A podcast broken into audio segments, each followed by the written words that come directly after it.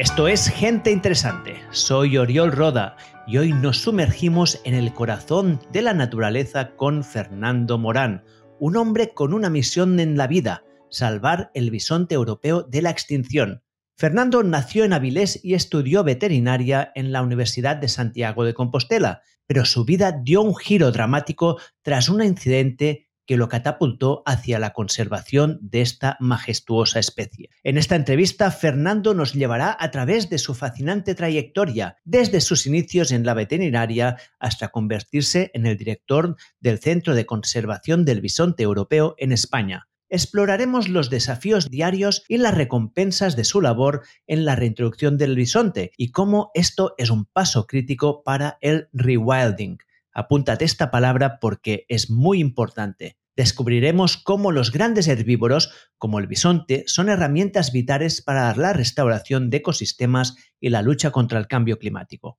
Prepárate para una historia de pasión, determinación y un encuentro fortuito que cambió no solo una vida, sino el destino de una especie entera. Conecta tus auriculares y acompáñanos en esta conversación con Fernando Morán, el hombre que está transformando los paisajes de España. Fernando, qué placer tenerte aquí. Muy buenas, encantado. ¿Qué, tiempo hace? Estás en Asturias tú ahora, ¿no? Pues ahora mismo salió el sol, pero hace un frío. Está... Bueno, llegó el invierno, gracias a Dios. Estos años atrás llevábamos tres años sin invierno, pero, o sea, con un otoño muy light, pero este año parece que, que no, que toca. Qué bien. Tú y yo nos conocimos hace tres meses, ¿no? Más o menos, que yo vine aquí a Asturias a pasar unos días y nos encontramos en una noche, en una fiesta que nos presentaron y empezaste a contarme lo que hacías y me quedé alucinado. O sea, fue una cosa que empezó a explotarme la cabeza, la cabeza con preguntas y bueno, fue un descubrimiento de un mundo que yo no tenía ni idea.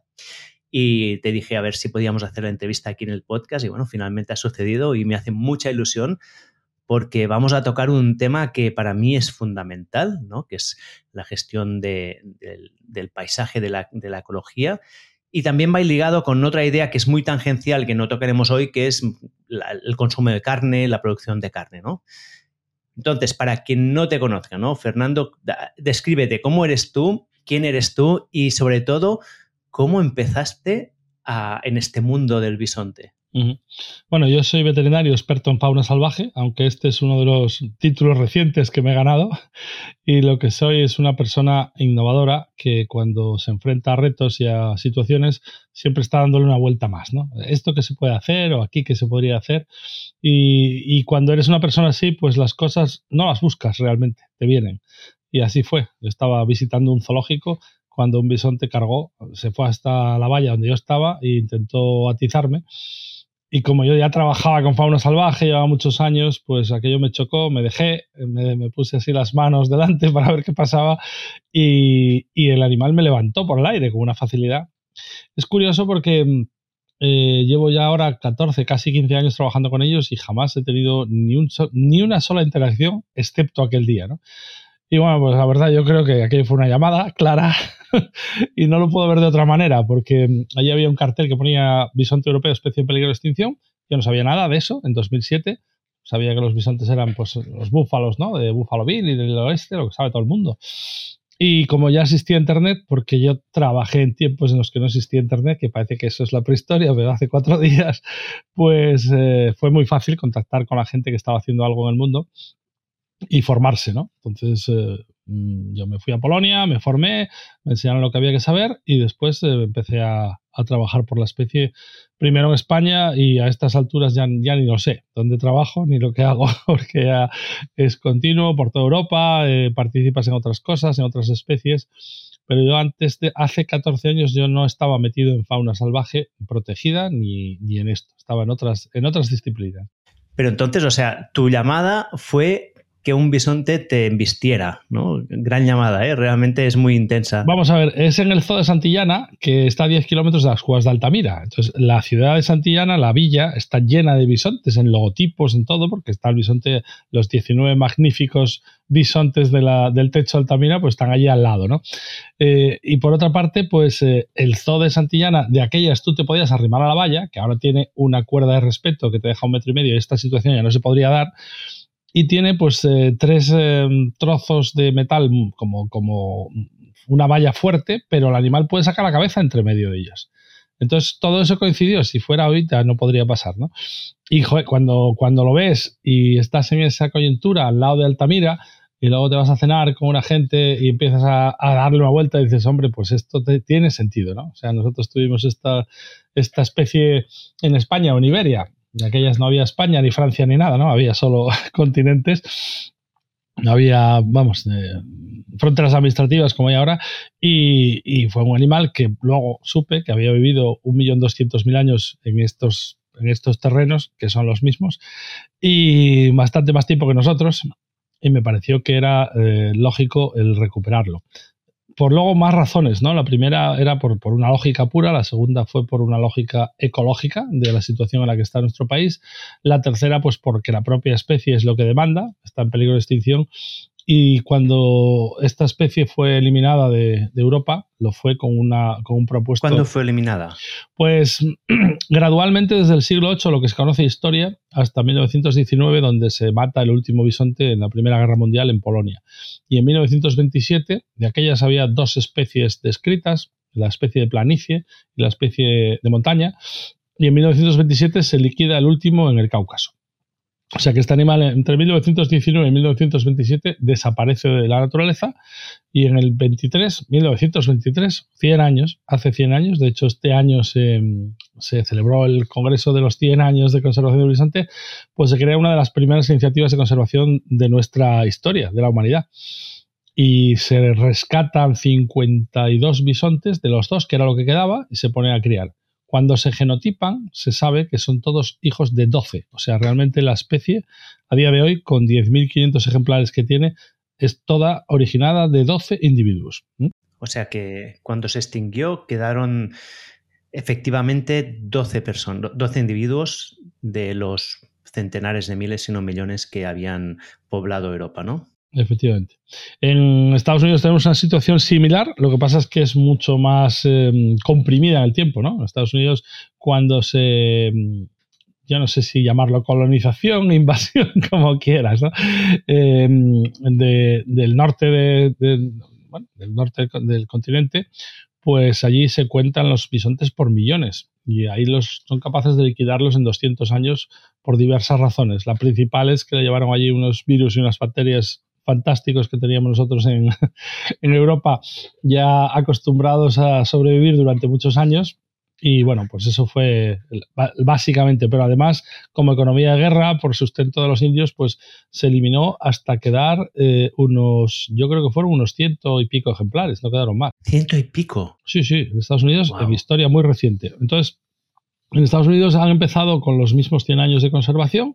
Lo que pasa es que son muy prácticos y parte de la población, o sea, la salvaje, ha llegado a 15.000 ejemplares desde los 100, pero luego se ha creado una industria, una industria de producción de carne, básicamente, pero basada sobre todo en una razón ecológica. Nosotros sustituimos, como habíamos hecho en Europa, nuestras vacas y nuestro ganado, el más duro, que es el andaluz, el berrendo negro y colorado, el que se ve en las, eh, en las películas de vaqueros, ¿no? Esos eh, que son así como arlequinados. Pues eso los llevamos para allá por rústicos y aún así agotaron los pastos porque ni, ni habían evolucionado con los pastos, o sea, con, los, con el paisaje ni el paisaje con ellos. Entonces, en las zonas más áridas o más problemáticas o en muchas otras zonas, eh, iniciativas privadas cambiaron de especie y volvieron a los bisontes. Entonces, Fíjate qué curioso es el dato que la conservación en 100 años en Europa ha conseguido 10.500 ejemplares, en Estados Unidos 15.000 y la iniciativa privada ha conseguido 300.000. 300.000 la privada. En Estados Unidos hay 300.000 bisontes en manos privadas en producción de carne. Ahora ya se considera que es una producción como servicio ecológico. Poco a poco estamos hablando también de caza y desde luego de unas zonas pues muchísimo mejor cuidadas y mucho más naturales y resilientes que las que están con ganadería, pero bueno, por lo cual es un modelo un poco mixto, ¿no? De conservación de, especie y de, y de, y de producción. Pero fíjate la diferencia, vamos, que en los mismos 100 años eh, es que son... Bueno, aquí nos meteríamos en política o en ideología, ¿no? El papel público y el privado. No, yo creo que... Desgraciadamente, el papel privado, la iniciativa privada es mucho más eficiente y efectiva muchas veces. De todas formas, eh, yo creo, el, todo lo que se ha hecho en Estados Unidos, yo le hubiera dado un plus todavía más, y es que eh, los animales se han criado con un modelo ganadero. El modelo ganadero hace que tú tengas hembras y reproductivas. Cuando no son reproductivas las eliminas, tienes uno o dos machos o pocos machos lo suficientes para cumplir esa función, pero eh, las crías son las que son la producción. Y yo creo que eso es un error porque eh, eso no es una forma natural. O sea, las hembras en periodo gestante es la fórmula de máximo demanda energética de la naturaleza, con lo cual esos animales no hacen manada, tienen que dar de comer a sus hijos y cogen los mejores pastos, que es lo que pasa con la ganadería extensiva. Entonces, pues gran parte de, la, flora no se toca, los animales están desperdigados, tienen poca defensa contra, contra predadores.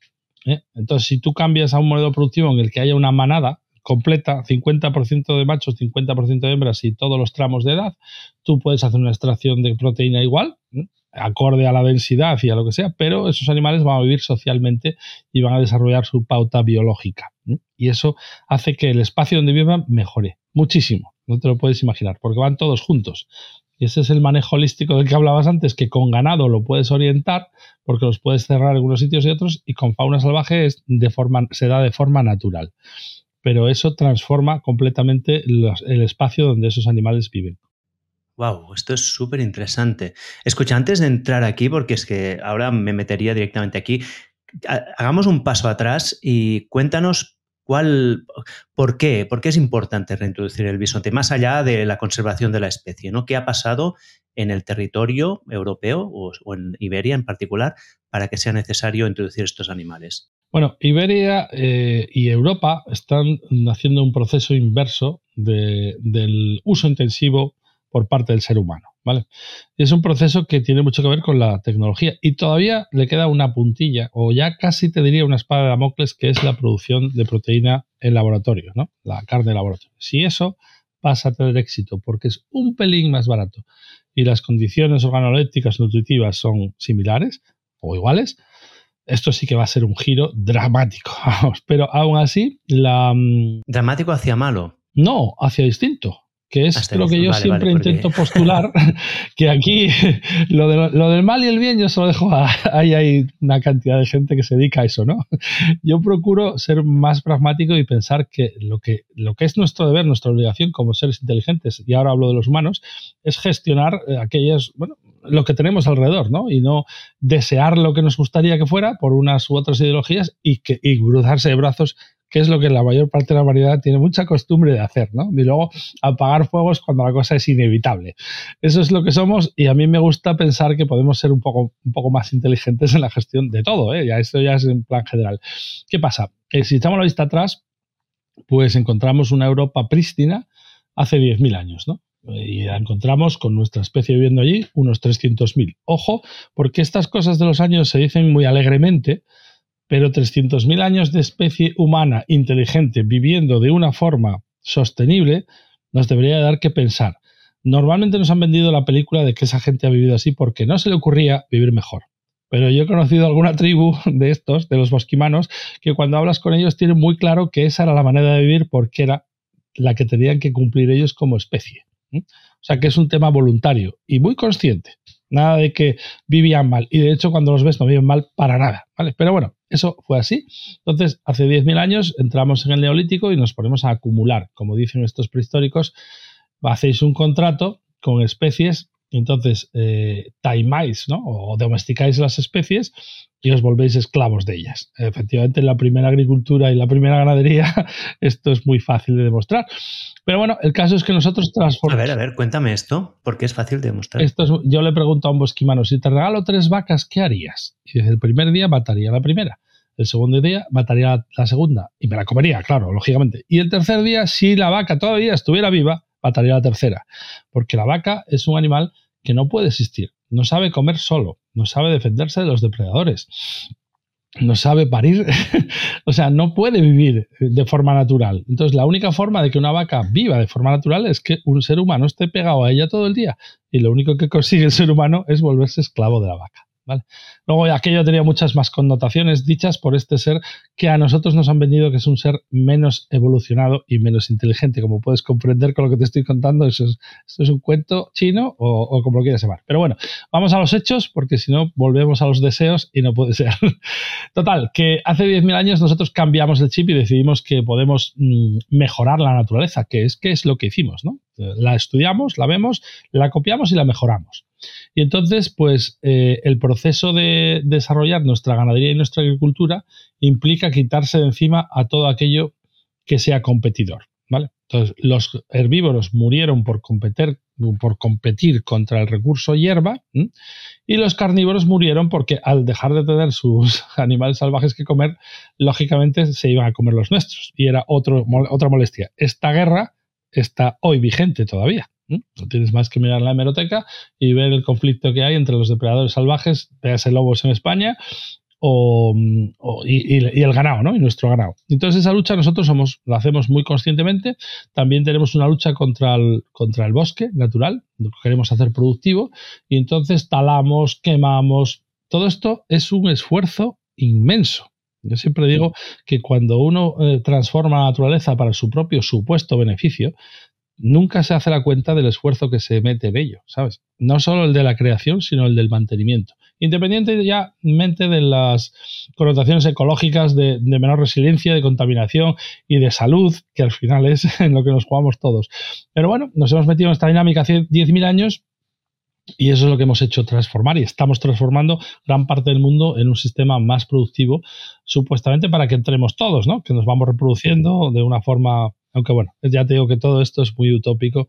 Si te sientas a evaluar los datos en, la realidad, ves que esto no tiene ningún sentido, ¿no? Pero todo esto ha derivado en un estado de bienestar que también es bastante reciente en Europa, en el cual ahora mismo la producción intensiva de carne en granjas está muy establecida y estandarizada, y la producción extensiva, que era la que gestionaba espacios, la que mantenía paisajes, paisajes que tienen 300 años, pero que ya están muy viciados en los últimos 30 o 40 porque hace más de 40 años no existía el pienso. O sea, tú no tenías una ganadería, podías llamar a un camión y te servía allí unas toneladas de pienso para que comieras. Los animales tenían que estar adecuados al espacio, incluso los, los domésticos, ¿no? A la, a la producción del espacio aunque tú la mejoraras y te podría poner muchos ejemplos de esas transformaciones. Bueno, pues resulta que nuestro estado de bienestar en Europa está mm, haciendo que el trabajo de ganadero extensivo desaparezca. No porque no sea rentable, sino porque es esclavo, porque los animales comen 365 días al año. Entonces, una persona que esté con una ganadería extensiva, pues es muy difícil que pueda ir a una boda, que pueda ir de vacaciones o incluso que se pueda romper una pierna. Y es un tema generacional, o sea, no hay relevo. La gente entiende que eso es una esclavitud, prefiere ir ganar menos dinero y estar en un sitio donde tenga que trabajar unas horas y tenga unas vacaciones y tenga una vida social y esto que antes no era una prioridad, ahora lo es. Entonces, en Europa se están abandonando eh, usos de espacios porque no hay gente que lo haga. Y esta es una realidad. La hables con quien la hables. ¿Tienes el número? ¿Sabes cómo se ha abandonado? Tendría que... ¿A qué velocidad me quieres decir? ¿Qué cantidad de espacios ha abandonado? Si más o menos en porcentaje. Tú piensas, no te puedo decir, no te puedo decir porcentajes y números, no es un estudio que yo haya hecho, es un, es un tema que lo estoy viendo. Sé que la media de ganaderos de extensivo está en más de 60 años. Sé que todo lo no tractorable y en España. La media de los ganaderos extensivos es de 60 años, la media de edad. Pues mira tú cuál es el futuro. Por otra parte, el sector ganadero extensivo está subvencionado en un 80% por un tema que viene de la Segunda Guerra Mundial, que es la soberanía alimentaria. O sea, Europa puede hacer trading con todo el mundo para todo tipo de recursos, pero hay una cosa que no es negociable, que es la agricultura y la ganadería. O sea, poder dar de comer internamente a los ciudadanos porque mañana puede tener un conflicto y entonces puede que no, que no llegue. Pues eso hace que el sector, tanto de la ganadería como el de la agricultura, estén hipersubvencionados. Es más del 60% del presupuesto de Europa se va a mantener eso, esa producción con unos ingresos estándar para Europa. Esto sería mucho más fácil. Bueno, también es la gente que nos da de comer, o sea, hasta cierto punto, a un precio muy bajo, ¿no? Yo he hablado con, agricultores aquí en el podcast que dicen, claro, es que tú quieres comer, tú quieres comprarte unas patatas a menos de un euro el kilo o a euro el kilo. ¿de dónde sale esto? Pues Yo te estoy hablando en global. Si nos vamos al detalle podemos eternizarnos, pero en un mundo global como el que tenemos ahora mismo sería mucho más fácil comprar mm, proteína vacuno de Argentina o de Australia, donde las explotaciones de vacuno son enormes zonas donde no hay gente, que se gestionan con helicópteros, ¿vale? Y hay cientos de miles de vacas que se llevan de un lado para otro con helicópteros, se cargan en macro, en macro barcos y se mandan a mataderos. O sea, eh, eso puede hacer que el precio del kilo varíe 10 veces menos. Pero si globalizas ese mundo, tienes ese riesgo, ¿no? De que algún día haya un conflicto y tú te quedes sin comida. Entonces, eso lo mantiene Europa. Y la gestión del paisaje, ¿no? Que es lo que estábamos hablando aquí. Sí, también. La gestión del paisaje que nunca se le ha atribuido ese valor a la ganadería extensiva, ni a la agricultura. Jamás. O sea, siempre se les ha considerado como solamente productivos en euros y carne, y kilo de carne transformado. Es un error, pero bueno, hace ya tiempo que la industrialización del campo, como proceso industrial, pues lo que hace es dividirlo en sectores y atender los sectores por sí mismos. Y como seres humanos que somos, como te decía antes, muy poco previsores, pues se crea la industria, el turismo, la caza, la ganadería y nadie, y la, la gestión forestal, y ni uno de esos departamentos habla con el de al lado. Es alucinante, pero es como gestionamos. Bueno, volviendo a la situación actual, hay un claro abandono de todo aquello que no es tractorable. Lógicamente porque que no es tractorable, que no puede trabajarse mecánicamente. Entonces, todo lo que son eh, montañas, sierras y laterales y todo lo que tiene una pendiente, eso se abandona, porque se hacía a mano, el trabajo era a mano. Y entonces mm, se deja. Luego tienes una producción de proteína más intensiva, y más, más clara como negocio, ¿vale? Que es el cebo, o sea, animales que crían en una granja, que se les da de comer en una granja y que salen papatados en una granja, que no ven, que no ven un pasto, por decirlo así, no ven un paisaje. Y ese negocio es un negocio claro, y no es de tanta incertidumbre. El pastoreo extensivo, aparte de la esclavitud que te decía y las horas que nunca se contaron en ese trabajo, pues tiene ese componente de incertidumbre. Depende más del clima, hay una serie de cosas que, son más complicadas. Entonces, no es que en España haya menos vacas, es que se van intensificando se va haciendo un negocio más fácil e incluso en extensivo e intensivo va pasando a estar de, manos particulares a manos de corporaciones.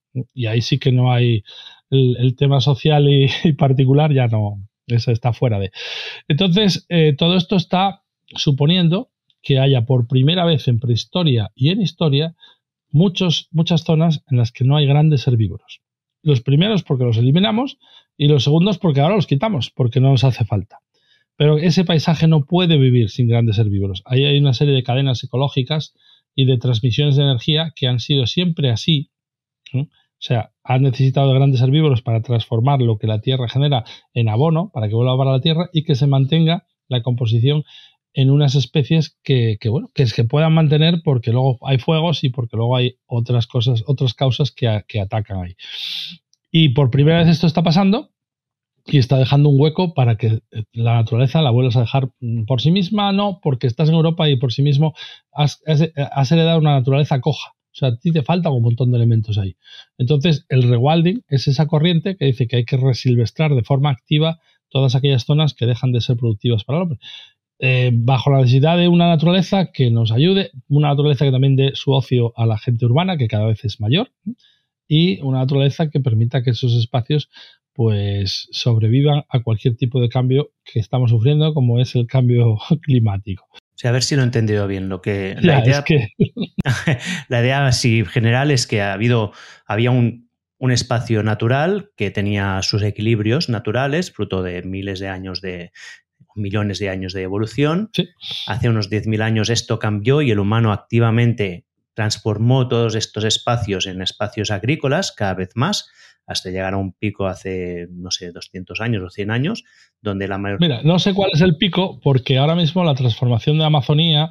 En Europa, en Europa estamos hablando, o en Iberia, sí. O sea, llegó ese pico de, de, todo estaba agricultorizado, no sé si me he inventado esta palabra, o sea, todo estaba, estaba labrado o había ganadería y luego los cambios de modelos, hay modelos más intensivos, han hecho que muchos de estos terrenos se abandonen, ¿no? Y de hecho esto lo digo con el hecho que ahora hay más bosque de lo que había habido en, centenares de años en, aquí pues, en, España, ¿no? En Iberia o en Europa. Está surgiendo de nuevo el bosque.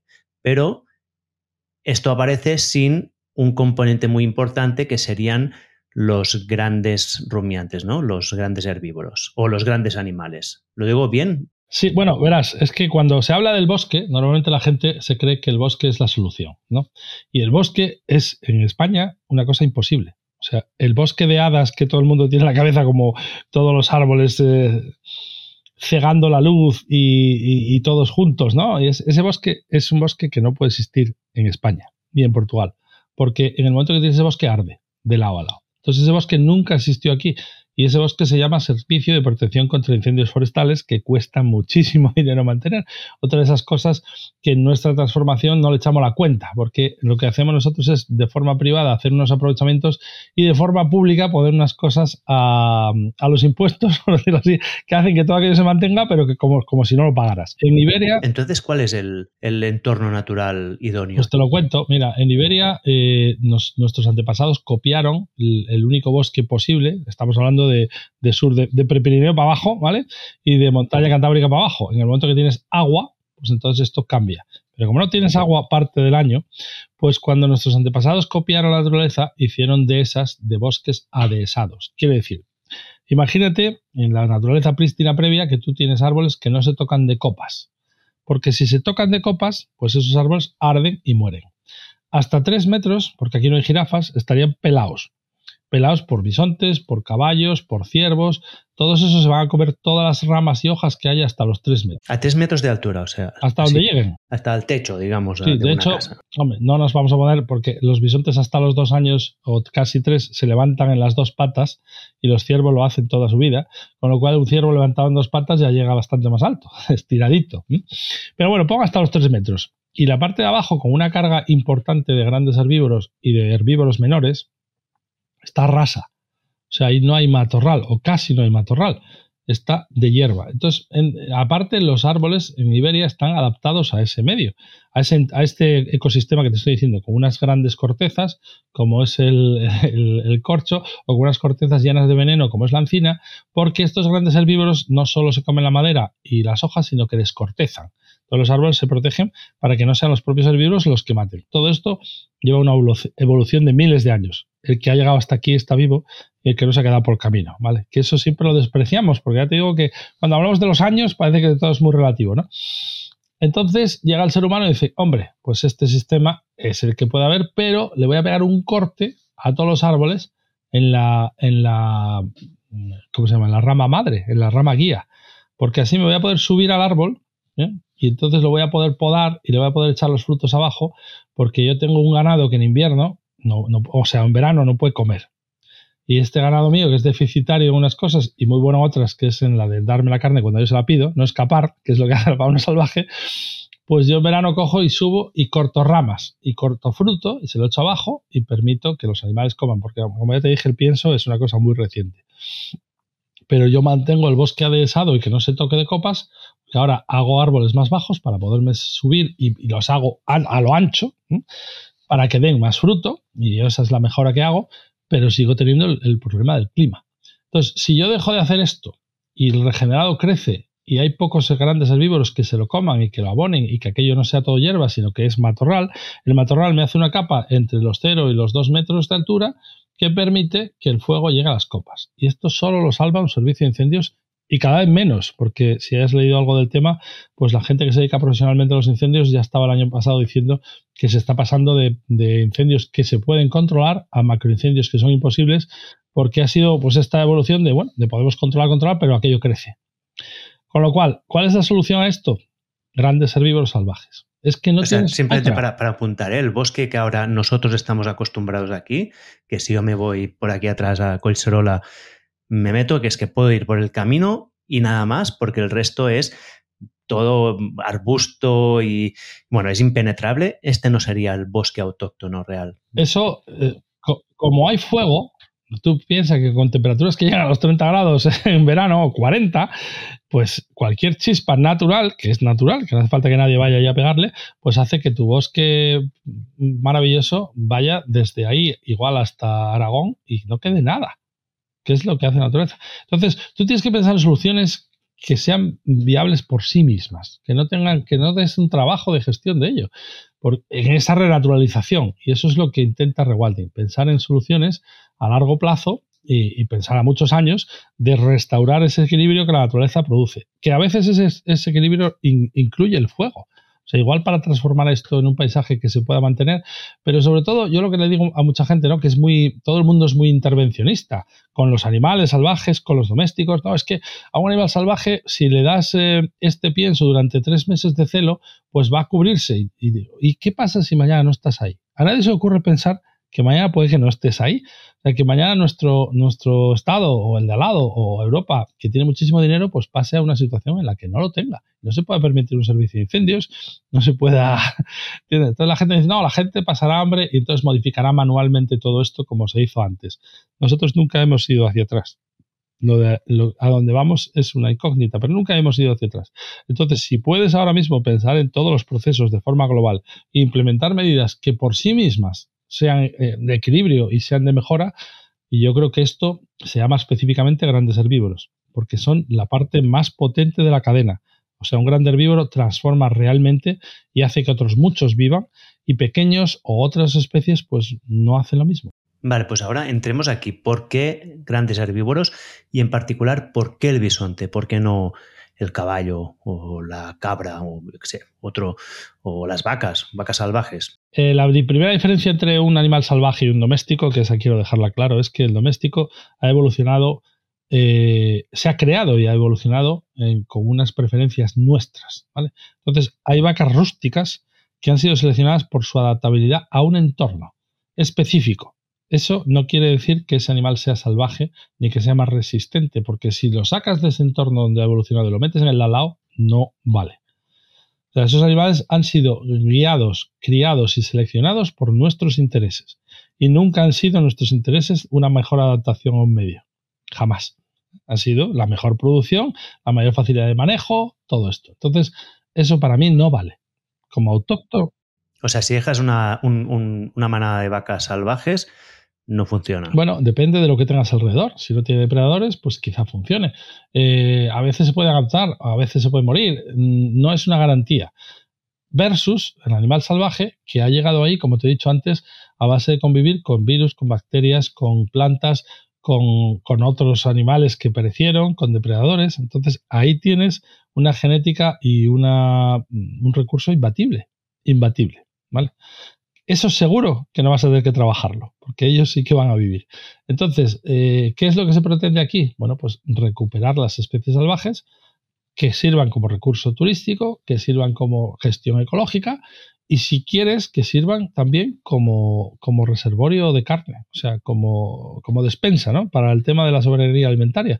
Si tú en España tuvieras 5 millones de bisontes limpiando todos los montes, viviendo libres, si mañana tienes un problema internacional y no, no puedes recibir insumos, pues ahí tienes de 5 millones, le puedes sacar tranquilamente un millón al año, que son toneladas y toneladas de carne para vivir.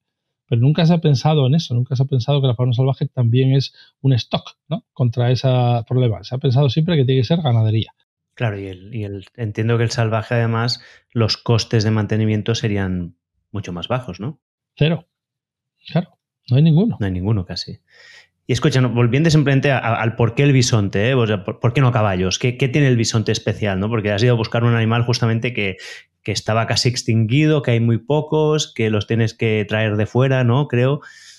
Sí, a ver, las opciones que tenemos después de, la, de nuestra extinción neolítica, que algo fue climático y otro fue totalmente provocado, no son muchas. O sea, el antepasado de, los, de las vacas, el uro, está extinguido y no, se puede recuperar, a no ser que, bueno, pues por una fórmula de parque jurásico, algún día se es capaz de, extraer ADN de fósiles, meterlo en un embrión y sacarlo, ¿no? Pero hasta ahora no. Están, hay iniciativas de, de, construcción o de de, domesticación, yo no creo en ellas, porque se están utilizando razas domésticas que, como te digo, mi primer estudio cuando acabé la carrera fue de las razas de las razas rústicas españolas, las conozco bastante bien.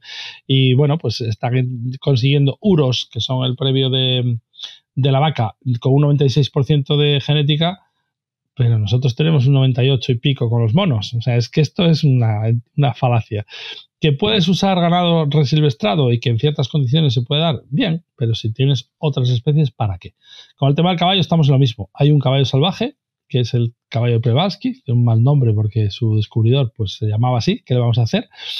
Pero, pero efectivamente es un caballo salvaje por comportamiento, por adaptación a medio, y ese caballo yo estaría encantado de que se usara en esta resilvestración. Se ha cogido otros animales, mm, más domésticos o menos, y bueno, todo suma en, el, en, en, la labor, ¿no? Sí, estamos solo pensando en ecología, en la labor, pero finalmente yo creo que, que lo que se debe potenciar. ¿Y cabras? ¿Qué cabras salvajes sí que hay? ¿No serían una alternativa? Pues con las cabras eh, ha cambiado la coyuntura, gracias a Dios, hace pocos años, pero las cabras en España se consideraban un recurso cinegético de primer orden, que lo eran.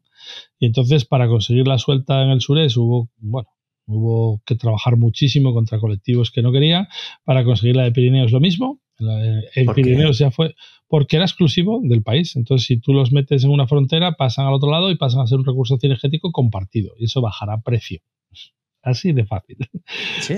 Sí, pero hace ya unos cuantos años que la cabra se prohibió su aprovechamiento cinegético en la Sierra de Madrid y se expandió como locos. Y entonces, pues llegaron a, a una población que podía mantener esa sierra de mil ejemplares y a tener siete mil. Entonces empezaron a capturar y a enviar a otras zonas. Entonces se está reintroduciendo en gran parte de los espacios de, de España, en Portugal no, todavía, la cabra. Y en otros sitios el IBEX, que también está relegado a los últimos. Entonces la cabra es fenomenal, pero te coge un nicho. ¿eh? Sobre todo la cabra eh, que, que, es natural, que es una cabra que se tenía que enfrentar a depredadores y se siguen riscando. ¿vale? Nosotros hemos Mm, eh, domesticado cabras, las hemos puesto a comer donde sea, pero aún... ¿Qué es enriscando? Pues eh, estar, estar dependiendo de un refugio que es una montaña, un alto. Ah, o sea, subirse a las laderas así a precipicio. O sea, una cabra no te. Si la, si la, llevas en un valle, si la cierras, se quedará allí, pero si no, buscará una montaña y se subirá a ella, porque es su forma de defensa.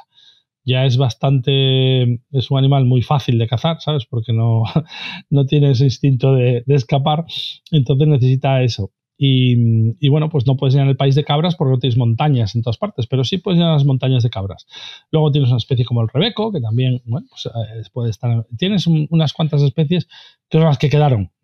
Pero el caballo salvaje no quedó, el, el, originario no quedó porque se extinguió, el uro no quedó, el encebro o el burro salvaje tampoco quedó, y quedó el bisonte de milagro, quedó el caballo que de milagro, quedó el burro somalí, que puede ser otro animal que puedes utilizar, y todo eso son las herramientas de las que dispone. ¿vale?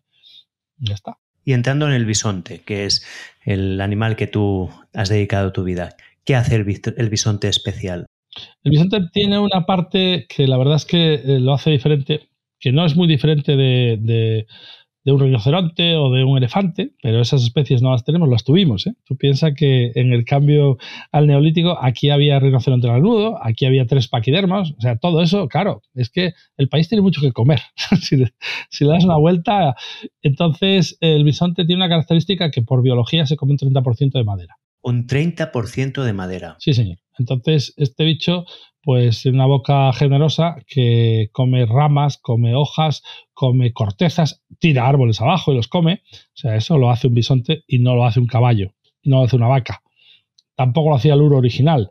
Hay estudios que están demostrando que el bisonte era muy generalista y ahora, al reintroducirlo, llevarlo a sitios, se está viendo que es una especie muy plástica y, y la vaca, aunque sea esta vaca más rústica, pero seguramente el uro no, porque en los yacimientos se encuentran más vinculados a fondos de valles, donde están los mejores pastos, donde está la comida más, a ver, mejor y peor que nosotros lo clasificamos en base a nuestra ganadería, como siempre, porque para un bisonte estar en una zona donde hay más madera, pues está estupendamente. Pero nosotros con nuestra mentalidad de ganaderos decimos, oh, no, no, si no está lleno de hierba, aquello no va a vivir. Pues sí, igual que los ciervos viven en jarales donde no hay casi hierba, pero es que el ciervo es un animal ramoneador. Entonces no necesita, aunque sea clasificado como herbívoro, gran parte de su dieta está basada en, matorral, en, hojas y, en todo tipo de recursos. Cada uno va cogiendo su nicho. Entonces, para que tú tengas una naturaleza eh, pues equilibrada, lo que necesitas es muchos de ellos y diferentes. Que eso es lo que propone la naturaleza y a donde llegaron, a donde llegó hasta que nosotros dijimos hasta aquí. ¿Me entiendes? Entonces, el bisonte es lo que se llama en conservación o ecología, si lo quieres llamar, porque aprovecho para decirte que a mí no me gusta la palabra conservación. O sea, la conservación es cuando tú haces una mermelada, la conservas y llega un día en el que aquello o te lo comiste o desapareció. Y esta es siempre la pelea que tengo con gente conservacionista que dice que para qué meterse en otras cosas, lo que hay que mantener es lo que hay. Y digo, pero hombre, manteniendo lo que hay, si está cojo, no vale, porque ahí te vas a tener un desequilibrio continuo. Y en el tema de producción, o sea, de conservación, yo siempre intento cambiar por la palabra producción de biodiversidad. Si creemos que la biodiversidad es algo positivo para nuestra especie, para la naturaleza y para el futuro de todos, de ambos, pues produzcámosla. ¿eh? La gente siempre cree que esto es un trabajo altruista, que la producción como, como concepto no tiene sentido, pero aquí yo creo que lo que importa son los números, y son los números de hectáreas que se han renaturalizado, los números de especies en peligro que han vuelto, y, esos son números, son cuantificables. Entonces, o sea, yo, es que has dicho un par de cosas a mí que, que ya me han empezado a dar vueltas en la cabeza y, lo vuelvo a ligar con el problema que tenemos hoy en día con los bosques, ¿no? Que es estos bosques con tantos matorrales, que hacen el bosque continuo que hay en el Prepirineo, que si hay un día, un día estos habrá un incendio que irá de Cataluña hasta Navarra y que será, bueno, un mega incendio y que es tan caro de, mantener, ¿no? Porque no es productivo, no hay acceso. O sea, lo que te estás diciendo es que introducir estos grandes herbívoros sería un paso importante para la gestión de todo este espacio, ¿no? Porque ellos se comen la madera, o sea, se comerían justamente este, este problema de que, hay tanta madera que, puedes en cualquier momento esto estallar. Sí. ¿Es así? Eh, no solo se come... No digo que sea la solución única, ¿eh? pero sería un paso importante, ¿no? Pues sería la solución natural. Esa de mano, porque tú piensas que antes de que todo esto, esto ha saltado hace cuatro días, o sea, nosotros teníamos una sociedad rural en los 50 que toda esa gente necesitaba sacar esa madera del monte para comer, para hacer camas, para, hacer camas para los animales, o sea, todo eso, eh, había muchas, muchas, muchas horas de gente cortando ¿eh? porque ya te digo que el neolítico es, es, un, es, un, despliegue de energía para transformar una naturaleza que no es así, que, en todos los casos eso siempre es así. Cuando tú quieres que la naturaleza se comporte de una manera y vas en contra de cómo se comporta naturalmente, pues tienes que emplear mucha energía. ¿no? Pero la naturaleza sí que ha desarrollado unos, unas herramientas, si las quieres decir, naturales, para que eso pueda vivir en un equilibrio, el que sea, en un equilibrio. Si esas las quitas, pues lógicamente ahí tienes otra cosa. Otra cosa. Y el tema del bisonte es porque es un estómago enorme, o sea, una transformación enorme. Cada bisonte puede transformar lo, mismo que 10 ciervos, pero 10 ciervos no transforman lo que transforma un bisonte, no, porque esos estómagos se llenan con poco, mientras que el bisonte pues necesita comer, necesita 35 kilos por día de comida mínimo. 35 kilos. Por lo menos. Entonces, este animal, pues si luego vas sumando lo que come en el día, en el año y en el mes, empieza a ser, y si luego multiplicas por unos cuantos animales, pues empieza a ser un tema de verdad. Y eso es lo que lo convierte en una especie umbrella, que se llama una especie de paraguas, porque o un ingeniero paisajístico, porque hace una gran labor acorde a su tamaño.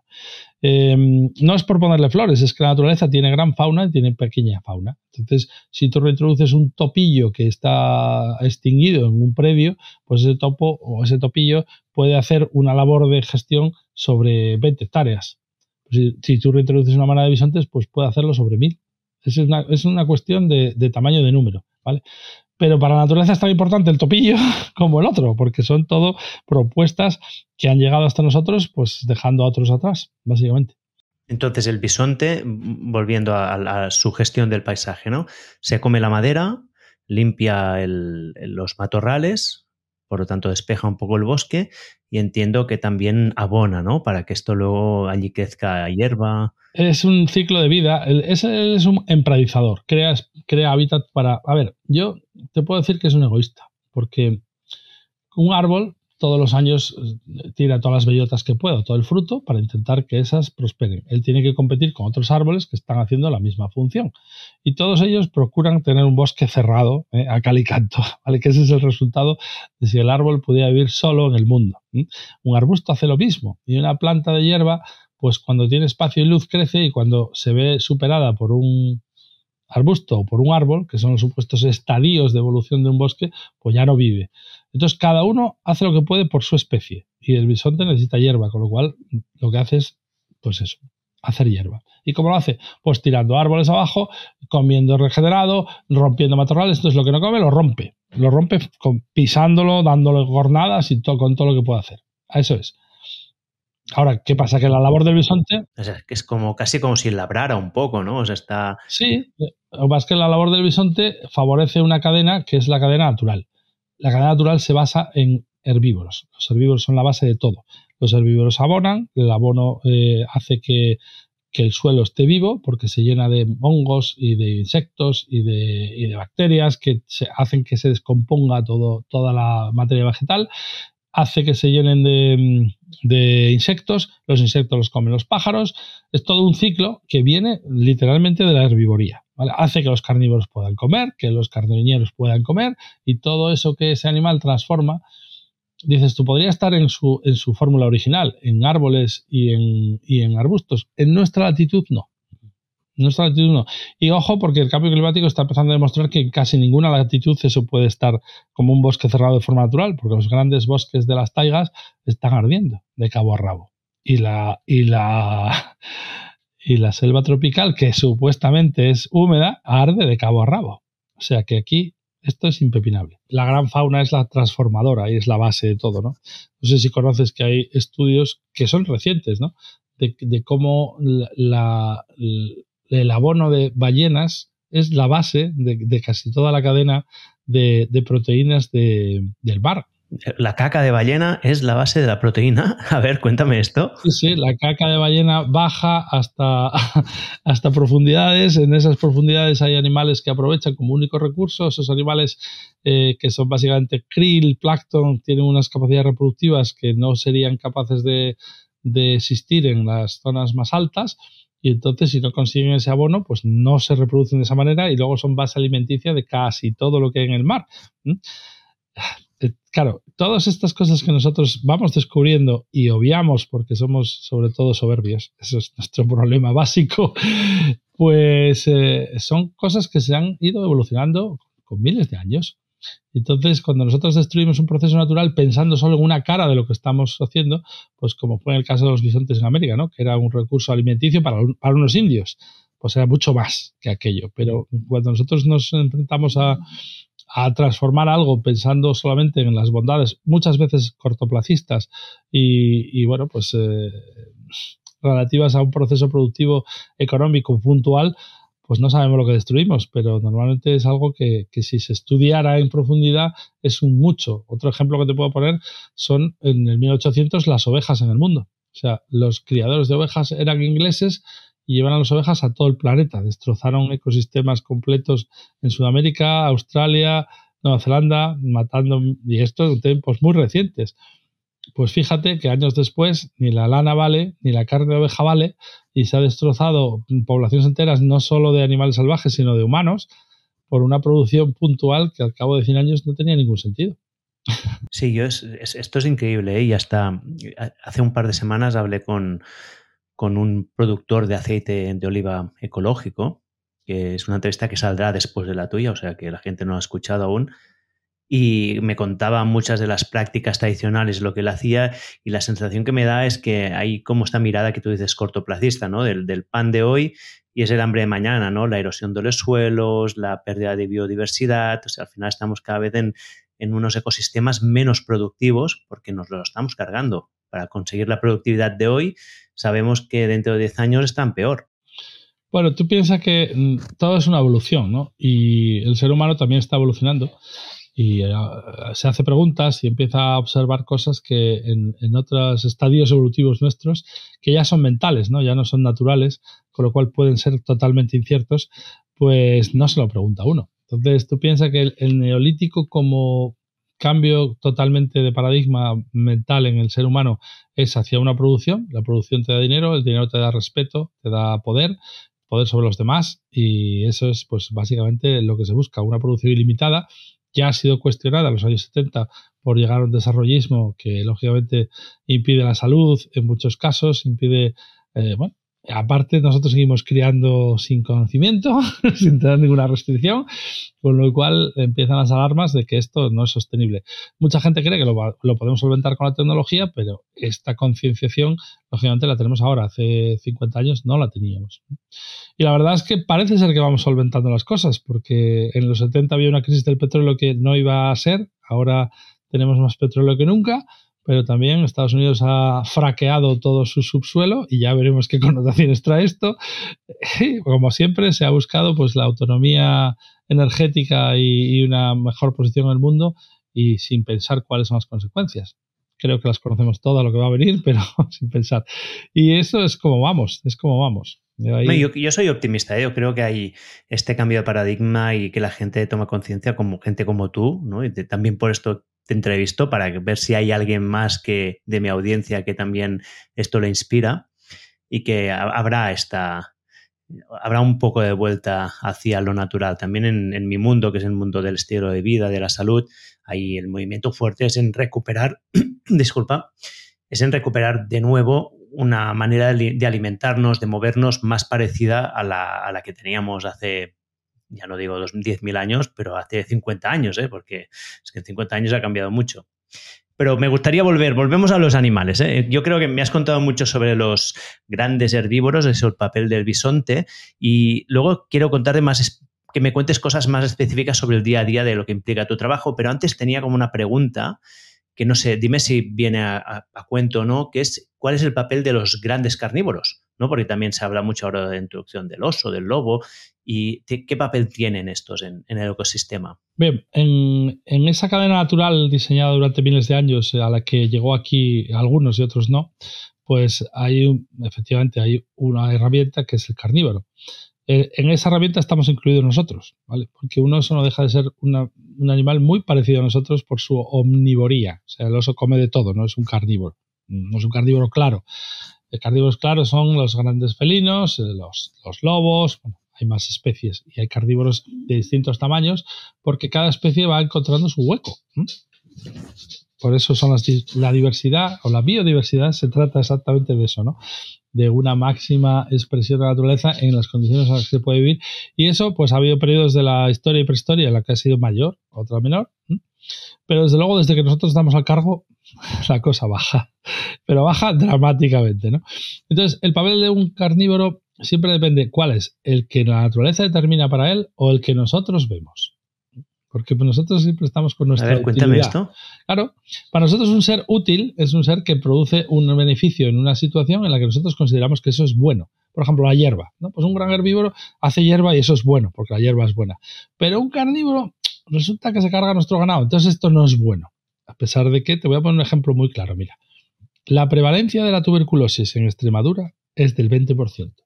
Con las mismas de esas y el mismo clima, como, a ver, la, prevalencia de la tuberculosis en animales. La tuberculosis en el ganado vacuno es un problema. 20%. Sí, es un 20% y no cambia. O sea, llevan, en 10 años llevan eh, matado, eh, bueno, eliminado un millón de vacas para bajar estos números y no baja. Pero si coges en Extremadura y subes 50 kilómetros y te vas a Salamanca, la prevalencia de la, de la tuberculosis es un 0,02. La única diferencia que hay. Ah, ahí voy. La única diferencia que tienes en un sitio y en otro es que tienes unas lobadas estupendas en Salamanca. Entonces, las lobadas hacen que cualquier jabalí o corzo o ciervo que tenga tuberculosis, el lobo eso lo ve como si, como si llevara un cartel puesto. ¿vale? O sea, ese tiene tuberculosis. Ese en una carrera va a correr menos. Y ese cae. Entonces, esa fauna que está siendo seleccionada de forma natural por su, eh, por su enfermedad, esa no transmite la tuberculosis al ganado. Fíjate. Es la única diferencia de un lado a otro. Por las campañas son las mismas. Todo lo que estamos haciendo humanamente porque esa eh, enfermedad no prospere es lo mismo. Entonces, ¿cuál es el papel de un gran herbívoro? Hacer que, o sea, de un gran carnívoro, o de un carnívoro, porque grande depende de lo que se coma, ¿no?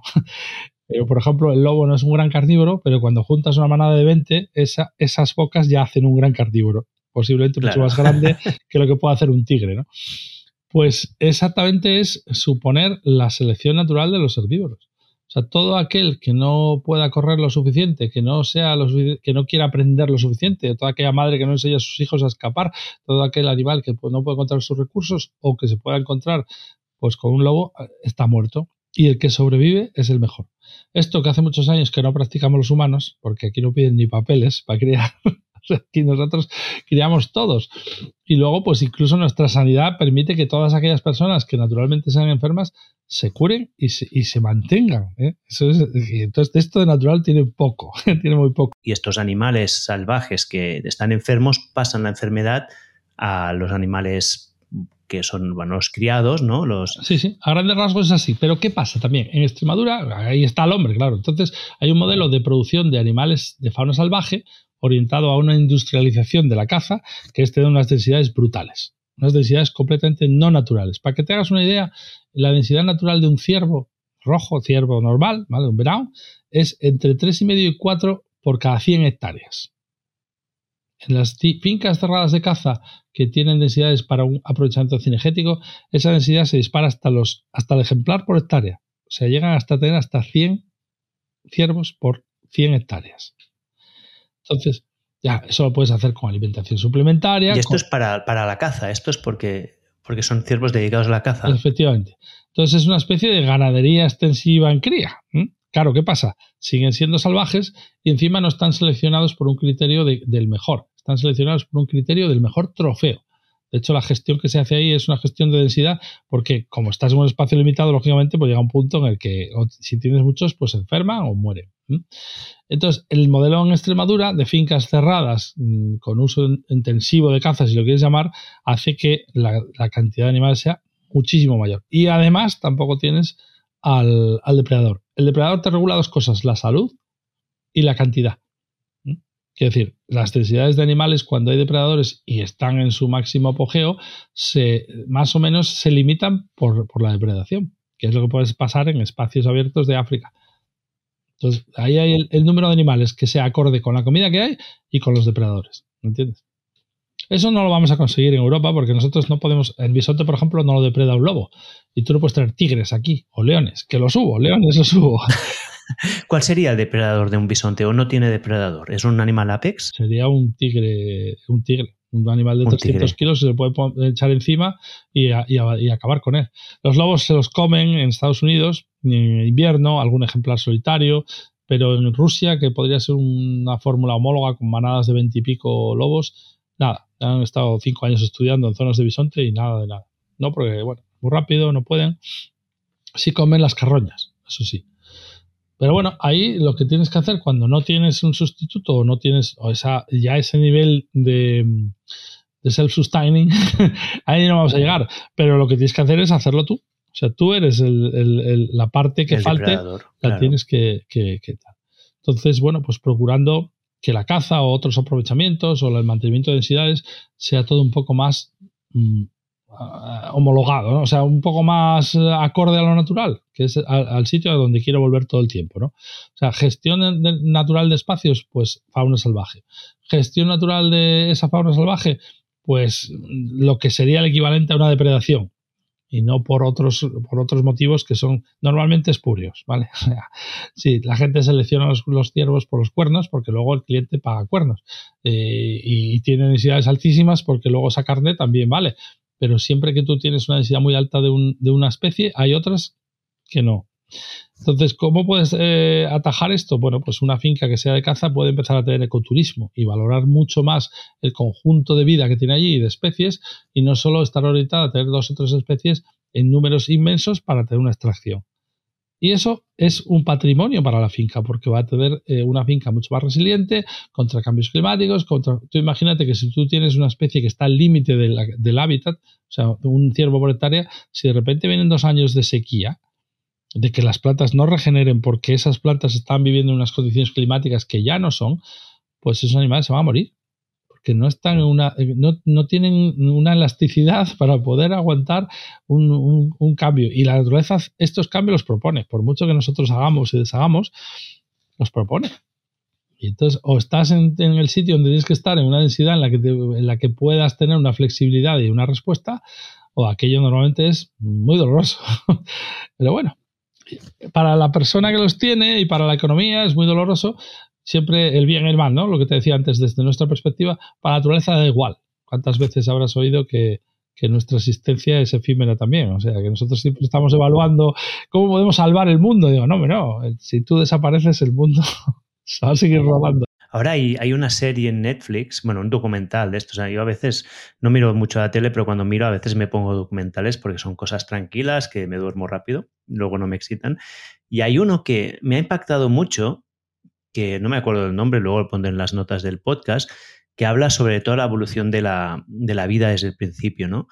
Y es que ha habido cuatro grandes extinciones, pero masivas, y el hecho es que nosotros pensamos que somos los más evolucionados, ¿no? Los más adaptados del mundo después de varios millones y millones de años de selección. Y no es verdad. O sea, había animales mucho más aptos y muchos más potentes que nosotros. Lo único que pasó un evento desafortunado, se extinguieron, solo quedó el, el pues hubo una extinción que lo que quedó fue un, animal carroñero que vivía en las cuevas y que, eh, que, era el del final de toda la cadena trófica.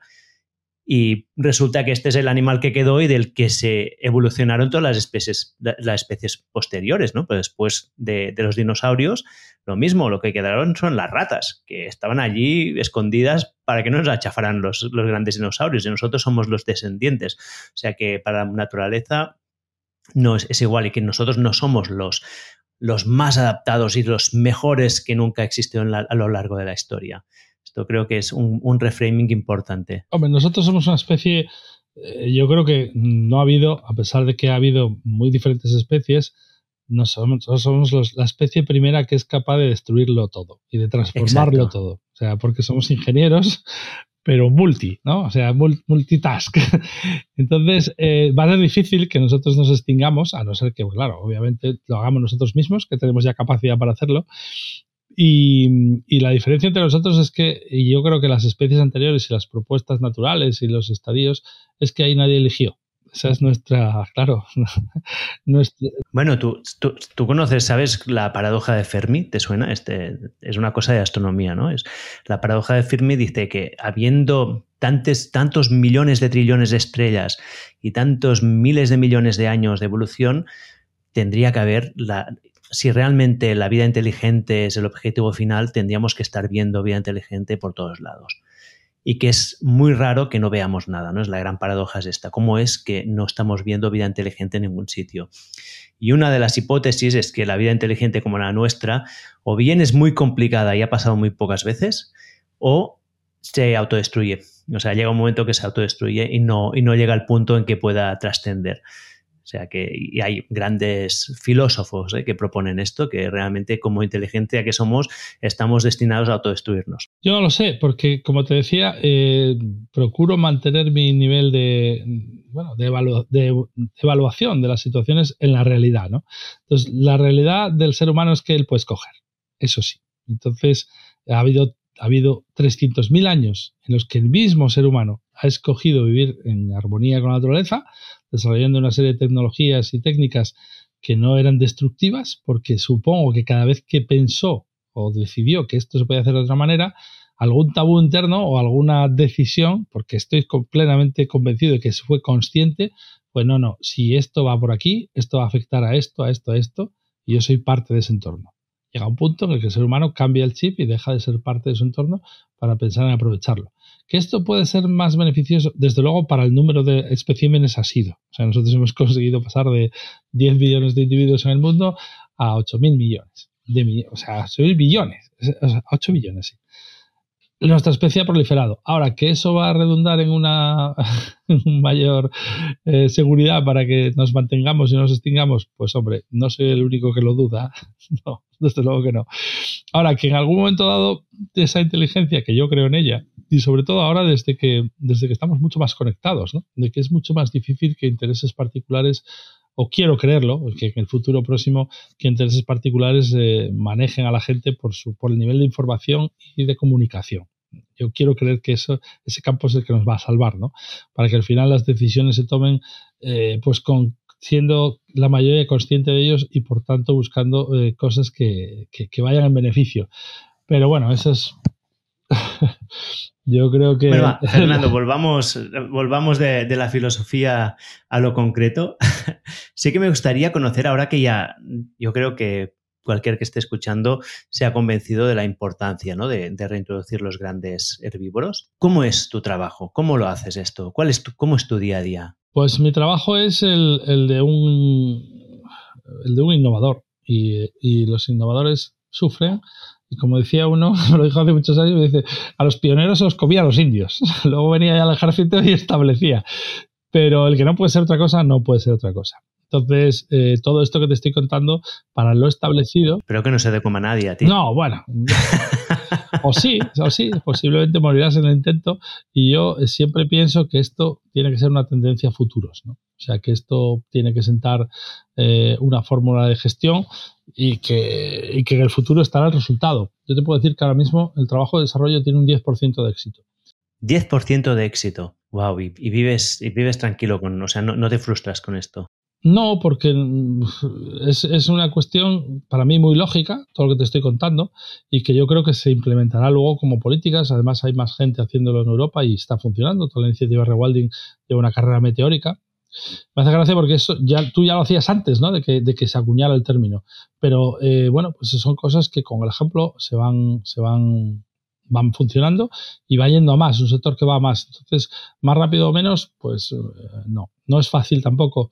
Piensa que especies en peligro de extinción tú no puedes disponer mañana de 100.000 animales para llevar a un sitio, o sea, son muy pocos los que hay y pequeños avances hacen mucho. Pero yo creo que...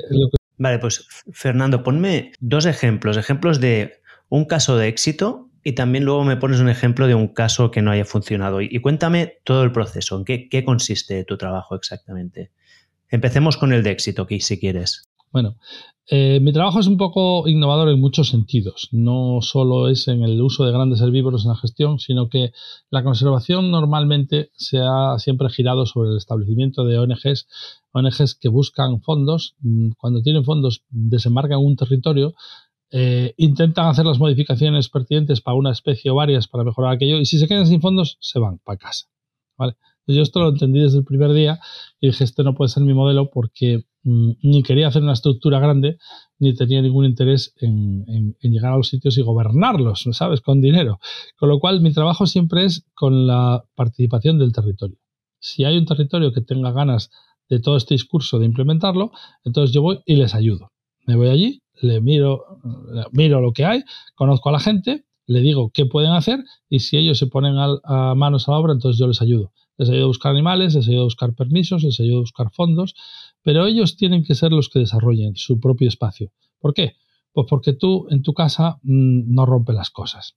Te levantas todas las mañanas y si hay un desequilibrio lo tienes que ver todos los días, con lo cual procuras y además estás atento y si estás casado con tu territorio, que es con la gente con la que yo trabajo, pues lo van a cuidar. Y eso permite que ese proyecto mm, pueda continuar sin mí, que es la parte fundamental yo vi que había una finca en Andalucía, ¿no? Que había hecho esta implementación. Sí, en Andalucía hay una, en Ciudad Real hay otra, hay otra en Portugal, hay otra en, Segovia. Entonces, poco a poco hay espacios que se van dedicando a esto. Cuéntame un caso de estos, ¿no? Por ejemplo, la, que tú, la que le tengas más cariño o la que tengas más. más... El, el, más vistoso realmente es el de Andalucía, porque el de Andalucía es una transformación de un modelo y, es un ejemplo, ¿no? Es un ejemplo que viene. ¿Qué pasó allí? Las fincas de caza, eh, las fincas de, la Sierra Andújar, la Sierra Andújar, aunque es un paraje natural, es una sucesión de fincas cerradas. Hay más alambre en el Parque Natural de Andújar que yo creo en el resto de España. Entonces, son 70.000 hectáreas que están divididas en pequeños trozos, bueno, pequeños, de, de 1.000 hectáreas, de 500, de 6.000, de 5.000, y todas las vallas de uno son las vallas de otro, ¿no? Entonces, allí viven una serie de animales. A todo esto también quiero dejar claro que esas vallas cinegéticas impiden el paso de los ungulados. O sea, de hecho, de los ciervos, de los gamos y de los muflones. De toda la demás fauna no impide nada. Con lo cual, para un lince o para un jabalí o para un águila imperial, esas vallas no existen. Lo único que puede es aprovecharlas en su beneficio para, conseguir recursos de forma más fácil. Pero vamos, esas vallas no impiden el paso de ninguno más que de esos y del ser humano, que por eso están montadas así. Entonces, eh, la típica fórmula de explotación de una finca en esa sierra es intensiva, bien ganadera o bien cinegética. Esto, volvemos a lo de antes, ¿no? Tener muchos animales, suplementarlos de comida, obviar cualquier tipo de desequilibrio, el resto de la fauna salvaje que ha llegado hasta estos días y la biodiversidad del espacio, pues lo ha sido porque ha sobrevivido a ese uso intensivo y porque se ha adaptado a él de alguna manera, pero normalmente pues es una biodiversidad que no es natural, con lo cual es bastante limitada, porque los animales pues utilizan recursos hasta su máximo, los recursos hídricos. Otra cuestión por otra ley que es la de ríos, todas las fincas están cerradas a 20 metros del río, con lo cual el agua del río y su vegetación de ribera no puede ser dispuesta por estos animales, con lo cual hay otro desequilibrio importante. Sobre todo teniendo en cuenta que son zonas que durante dos o tres meses al año no tienen nada que comer porque el, sol lo arrasa todo, ¿vale? Tiene un periodo limitante. Entonces, en el periodo limitante, pues eh, se llevan comida, eh, también como son densidades muy altas, pues se llevan fármacos para combatir parásitos, enfermedades vamos, que tiene una componente artificial y una natural muy fuerte. Bueno, pues esta persona, la dueña de esta finca, que es un sudafricano, que están acostumbrados a hacer un uso muy diferente de la fauna, como dice él y postula, en Sudáfrica, en el momento que la fauna pasó a ser privada, la fauna explotó. ¿Por qué? Pues porque consiguieron que fuera un recurso fundamental. Y como recurso fundamental no quiero decir cinegético o cárnico, sino ecoturístico. Esa fue la primera.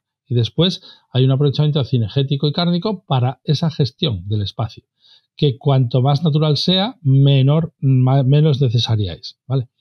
Entonces, ellos encontraron en la naturaleza un recurso y cuando encuentras un recurso, pues lo potencias. Cuando llegaron a España quisieron el mismo modelo. Entonces dejaron de hacer cacerías intensivas, dejaron de hacer pues, favorecer a esas especies que le daban rendimiento por la caza en, aras de favorecer a todas las demás, implementaron proyectos de mejora de, las condiciones de vida de la, finca y eso redunda pues en que tú entras allí y el censo de animales no tiene que ver con la finca al lado, es que no tiene que ver. Estás creando lo que se puede llamar como un vergel. Y, esto pues puede parecer altruismo, pero no lo es. Cuando hablas con ellos, te lo dicen bien claro, es que yo si invierto en, la vida de mi, de, mi, espacio, pues eso es, lo, eso es lo que va a durar y es lo que voy a tener y ese patrimonio es el que tengo. ¿Que puedo ser más inteligente cómo va a explotarlo? Pues sí, las fincas de caza nunca quisieron visitantes pensando en que entre esos visitantes podía haber gente que viera los trofeos y que luego pudiera haber furtivismo o bueno, o, o por cualquier otra razón, ¿no? Pues en este caso ellos han desarrollado un ecoturismo sostenible, una extracción cinegética y un control de animales sostenible. Han desarrollado varias em, actividades que a priori pueden mm, no ser productivas, pero son para mejora de la vida de anfibios, para mejora de la vida de, reptiles, de lince también, de los conejos. Y todo esto es el desarrollo que están haciendo. Y claro, cuando ves que empiezas a ingresar por estos motivos y que aparte la finca pues, está mucho mejor cuidada y tiene mucha más vida, pues lo entiendes. ¿Y, allí cuántos, cuántos bisontes traiste tú? 18. Ahora mismo hay 18 bichos. Se trajeron, se trajeron 18 y se murieron 4 y han nacido 4. Murieron 4 porque las especies tienen su proceso de adaptación. Bueno, por distintas causas. Una fue por una malformación congénita, lo demás fue básicamente peleas entre ellos. Y, bueno, como digo yo, el, cuando tú traes animales de un sitio a otro, jamás es una adaptación. O sea, los que son los adaptados son los que han nacido, han respirado allí, han conocido aquella fauna, aquella flora, y lo demás son pues porcentajes de éxito, ¿no? Aún así, fue un proyecto muy cuestionado porque, bueno, científicos de este país habían en prensa diciendo que se iban a morir de calor, que iban a pisar los conejos, unas cosas de, de locos, sinceramente que iban a pisar los conejos. Sí, está en hemeroteca. y, que, y que un animal tan grande no podía vivir en la dehesa española porque iba a causar una erosión tremenda, como si no hubiera vacas y caballos del mismo peso. cosas que... bueno, y nada, llevan allí tres años, este año hay tres crías, eh, se han adaptado completamente, están monitorizados y, yo creo que es un proyecto por lo, ah, por lo de hoy de éxito, ¿no?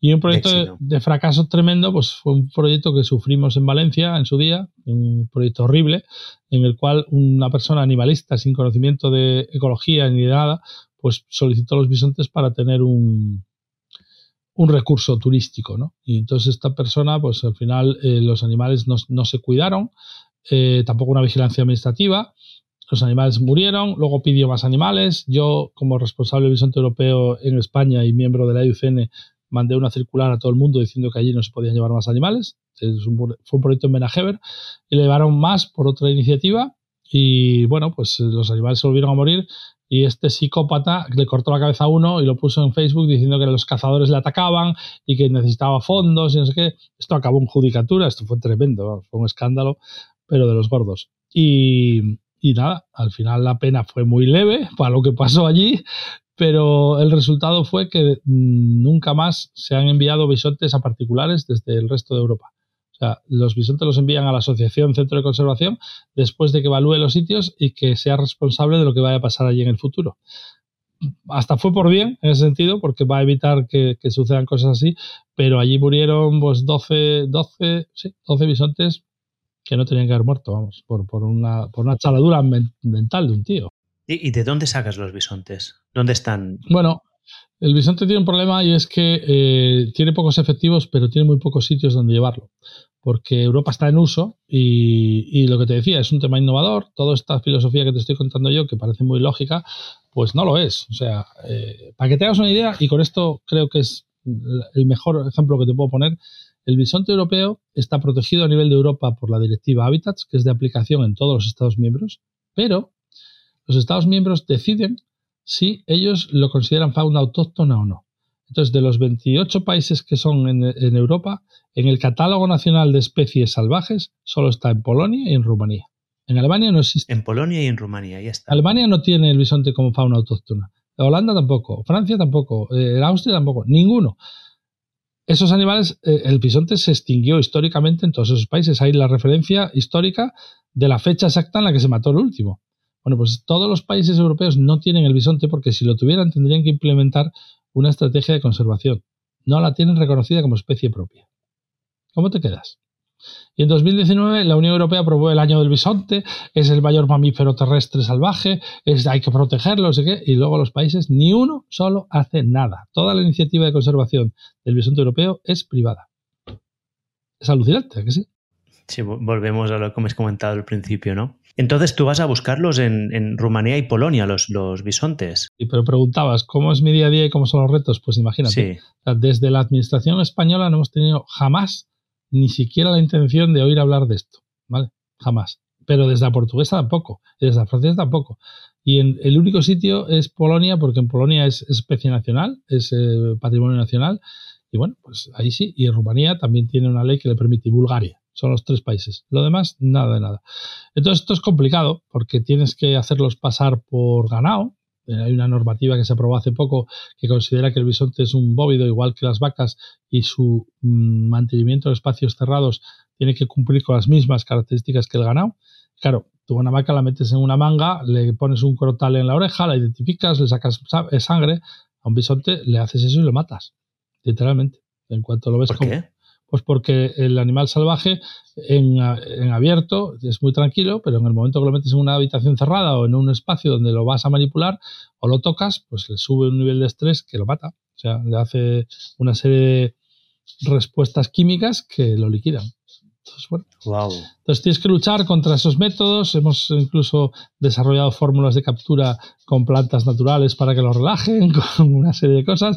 Sí, sí, estamos. pero toda esta innovación es sobre una ley que cuando se desarrolla pues no tiene ningún sentido y luego apáñatelas tú para cumplir con ello. También es cierto que las autoridades veterinarias, que son las de vigilancia de este tema, pues lo entienden, claro. O sea, llegan allí y ven que hay cosas que no se pueden hacer con ellos pero la normativa no es favorable. De hecho, yo te diré que lamentablemente la naturaleza es algo que llena muchas páginas, pero que llena muy pocas páginas de, leyes para su fomento, para lo que es clasificación y, régimen sancionador, de eso todo lo que quieras, pero para su fomento no, es, no, es, no son políticas europeas. Es que no lo son tengo que decirlo así. Sí que es la otra parte de la conservación o de la naturaleza, que es la del menor gasto, ¿no? O sea, pues vamos a tener energías renovables o las empresas van a gastar menos toner. En todo eso hay mucha iniciativa, tanto privada como pública. Pero lo que es la propia fauna, el, su recuperación, esto es eh, la actividad de cuatro chalaos. lo siento decírtelo, pero es que es así. Es que es así. Entonces, por eso, Rewilding es una Suerte que tenemos estos chalados. Sí, hombre, y ahora creo, me parece, o quiero ser optimista también, que, bueno, pues esta iniciativa de rewilding eh, está consiguiendo también que eso sea parte de la actividad, ¿no? Y, lo que le falta, o creo que, que, tiene que ser la evolución, es que consigan que eso tenga un rendimiento económico también. Porque lamentablemente el ser humano, o sea, todos queremos que haya una mejor naturaleza, con más biodiversidad, pero luego pues eh, miramos la cartera Entonces, si son capaces o somos capaces, y eso ya es una cosa que evalúo en todos los proyectos, cuando voy le pregunto a la gente, bueno, vosotros, ¿qué queréis del bisonte? ¿Qué creéis que el bisonte puede aportar? Entonces, no, no, es que yo lo quiero hacer porque me parece muy bonito. Pues no, pues no lo vamos a hacer porque te parece muy bonito hoy y mañana no. Entonces, si quieres desarrollar un ecoturismo, si ves que va a hacer una mejora del espacio donde vas a venir, si crees que hay ese hueco ¿eh? y no vas a tener conflictos con otras personas, todo eso se evalúa y se llega a una puntuación en la que se dice hay proyecto o no hay proyecto, porque eso tiene que durar, ¿me comprendes? ¿Cómo sería el proyecto ideal para ti? Para mí el proyecto ideal sería que la Junta de Galicia, por ejemplo, considerara al bisonte europeo y al caballo de Prevalsky herramientas climáticas y cogiera y hablara con todas las diputaciones provinciales, sobre todo de la zona de Lugo y Orense, y destinara medio millón de hectáreas a soltar bichos de estos, a estudiarlos, a ver qué mejoras hacen y que hicieron un proyecto piloto para disminuir los incendios y para ponerle remedio a una zona, una zona de tantas de España que no te puedes imaginar, porque ya lo conozco muy bien, lo trabajé desde hace muchos años, de la transformación que está surgiendo, sufriendo eso, sin ningún control, o sea, sin ningún control. Entonces, eso sería un proyecto estrella, estrella a nivel mundial, no sería a nivel español. ¿eh? Pero no lo consigo. Me junté con la Junta de Galicia alguna vez y todo esto sonaba chino. pues bueno, quizá en algún momento dado lleguen unos responsables o la situación, que es lo más probable, sea tan extrema que al final, pero normalmente somos mucho más expeditivos. En vez de llevar bisontes y caballos, esperar al, al, al, al midterm, vamos a decir, ya no al long, pues llevaremos allí máquinas, nos inventaremos algún uso de aquella maleza para lo que sea, no sé, será mucho más, o no, o no haremos nada, que es lo que pasa en, en todo el Prepirineo, por ejemplo. El Prepirineo está, madre, el Prepirineo es otra zona que es un polvorín, de arriba abajo y se está abandonando masías y, agriculturas y todo, y en el bosque no se puede entrar. Entonces hay, una pata de jabalí. ¿Allí podría entrar el bisonte o, no es su, o no su hábitat? Ahí estaría estupendo. Lo que pasa es que tienes que cambiar pues, mentalidades y normativas, ¿no? Y decir, bueno, pues vamos a considerar que este animal, eso, por ejemplo, se está haciendo en la iniciativa de rewilding en, en el, se llama Iberian Highlands, en Guadalajara, pues han llegado a esta situación en la que ya es el, el sumo se llama la Laponia española y si en Laponia hay cuatro habitantes por cada 100 kilómetros, allí hay 3,2. O sea, tenemos menos población que en Laponia, que parece difícil de creer. Entonces, como ya no queda nada ni nadie, pues tú llevas allí animales, los dejas sueltos, a pesar de que todavía tienen que tener dueño y control, ¿vale? Pero ya no molestan, porque ya no, no es esa fórmula ganadera de que donde llega mi pasto no llega el tuyo, ¿no? O de competencia. Ya no hay, porque es que ya no hay. Y lo que van a intentar demostrar, pues en varios años de monitorización, es que eso, pues, aparte de, hacer un boost sobre los procesos naturales y, ecológicos, pues produce un rendimiento como ecoturismo, eh, produce, pone el sitio en el mapa, hace una serie de, actividades y procesos que son beneficiosos, entonces, ¿por qué no con esos resultados darle estatus de salvaje? Bueno, y si ese estatus de salvaje se, se, consigue por alguna fórmula legal, después de los resultados, pues entonces tendrías opción de hacer lo mismo en otras zonas abandonadas. Yo sí también quiero remarcar que soy el primero que si hay algún, alguna actividad de cualquier tipo en algún sitio, yo jamás quitaría algo así para llevar esto. Ahora, lo que sí que está pasando en mucho, en muchos miles de hectáreas, es que no queda nada. Y el COVID no ayudó nada a esto, ¿eh? porque ha eliminado mucha gente mayor que, todavía mantenía, pues eso, limpiezas de caminos, rozas, animales en extensivo. No somos conscientes de lo que, de lo que se nos viene. Entonces, mi proyecto estrella sería, pues eso, a macroescala, la cordillera cantábrica o la parte de Galicia como piloto y después la cordillera cantábrica detrás. La cordillera cantábrica es 67 puertos donde hay 20 y pico intensivos, pues, de uso intensivo de ganaderías, que no hay que tocar, porque hay gente con sus tractores limpiando, con las vacas, con no sé qué, pero luego hay otros veintipico que no hay, no hay un animal desde hace años ya. Son polvorines. Y aparte que es que eso, pues si tú dejas, como te decía, la naturaleza por sí sola, pues es que está desequilibrada. No tienes una recuperación natural de fauna salvaje porque no está. Porque no hay, claro. Porque no hay. Sí que vas expandiendo ciervos, eh, corzos, eh, cabra montés, todo eso. Lobo se va expandiendo de forma natural porque encuentra pues eh, sitios donde puede vivir, pero hay un montón, lo más importante no está. O sea, es la, importancia de la fauna grande. Sí. es lo que, así es. Wow, me has dejado un poco así ahora preocupado, ¿eh? ¿Por qué, hombre? hombre, la preocupación sería que no, yo, yo, quiero ser optimista, ¿eh? Claro. No, no, yo, yo creo yo soy optimista y por eso también hablo con gente como tú para de, la fila divulgar todo este... Entonces, claro, si, me preguntas, eh, ¿cuál sería mi proyecto ideal? Pues mi proyecto ideal no sería coger una finca de mil hectáreas en Lugo, llevar allí 10 animales o 20 y ver en 5 años cuál es su, su trabajo. Y luego extrapolar esas condiciones para poder hacer 20.000. Mi proyecto ideal sería un millón de hectáreas y todos los bisontes que hubiera en el mundo que estuvieran disponibles para acá y todos los caballos para acá. Todos allá. Todos para allá, para ver realmente un modelo. Y yo creo que ese modelo sería muy fácil porque, bueno, podrías tener algún accidente más de tráfico, puede ser, sí, porque al tener esos animales, el ganado supuestamente está controlado en cercados y esto no. Entonces podrías tener algo más, o tendrías que tener un poco más de cuidado, o podrías desarrollar una tecnología que te indicara cuando vas conduciendo que hay un animal que está a punto de cruzar, porque eso no va a tardar la monitorización intensiva de todo lo que quieras monitorizar, eso no va a tardar. Tenemos desde luego la tecnología para hacerlo y solo es cuestión de... Estuve a punto de estar envuelto en un proyecto así para monitorizar un parque nacional en España y eran gente de las minas, que las minas son espacios que son de, a veces de cientos de hectáreas y lo tienen monitorizado todo con cámaras, con drones y con infrarrojos y con todo tipo de cosas. Pues bueno, igual llegas a un punto de, juntar el control de la naturaleza, pues por ejemplo con este problema, y tú vas en tu coche y tienes un aviso de que va a cruzar una manada de bisontes. Porque está geolocalizada y te viene el aviso por otro lado. Que parece ciencia ficción, pero quizás solamente con una app en la que tú entraras en ese espacio y en ese espacio hubiera esos datos, pues mira, podrías ahorrarte uno de los problemas que podrían venir de ahí, pero desde luego, pues bueno, los accidentes con fauna salvaje no son el principal problema de la, de la circulación. Muy bien, no, si quieres nos quedamos con esta, con esta idea de máximos, con esta visión utópica de lo que sería ideal.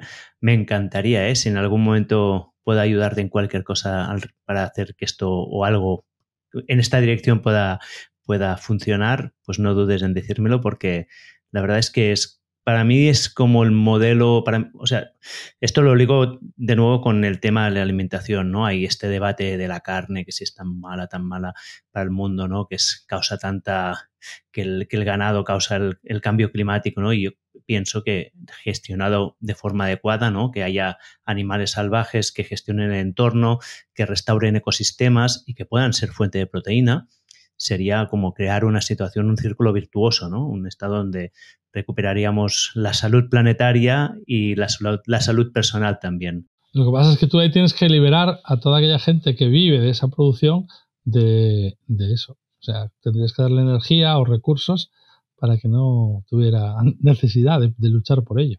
Y eso en el ser humano no se da. Lo que sí puede ser es que sea sustituido. Igual que el transporte puede ser sustituido por la inteligencia artificial. Y ahí es que la gente se preocupa mucho, ¿no? Porque dice, bueno, si no hay trabajos primarios de cómo, de qué vamos a vivir. Y ya para hacer una reflexión utópica completa, ojalá nos pudiéramos dedicar a lo que nos gusta, a la música, a la fiesta, a la contemplación, a la meditación y otros modelos hicieran la, pues consiguieran el alimento y la energía, que eso si fuéramos realmente inteligentes, ese yo creo que sería nuestro, nuestro siguiente movimiento. Pero igual habría trabajo. La gestión de, estas manadas también habría trabajo allí. Había gente dedicada a gestionarlo. yo no creo que esto saque el trabajo a nadie. A lo mejor crearía un trabajo de más calidad. Yo te puedo decir que después de conocer a los bosquimanos, me parece que el trabajo es nuestra maldición bíblica y que esa gente no lo tiene. O sea, no tiene ninguna conciencia de estar trabajando jamás, ni un solo segundo de su vida y vive muy bien, ¿sabes? Pero bueno, no, obviamente no con todo lo que tenemos nosotros, pero como mentalidad es, alucinante, vamos. No, no hay una necesidad de sufrir. Y ojalá lleguemos ahí. ojalá. Ojalá. Fernando, escucha, pasando ya a la fase final y de cierre de esta entrevista, que para mí ha sido súper interesante y, y, muy iluminadora en muchos aspectos, siempre acostumbro a hacer unas preguntas a todos los entrevistados que dime si van contigo o no, si no van, pues no me respondas, y a veces de aquí salen algunas joyas interesantes.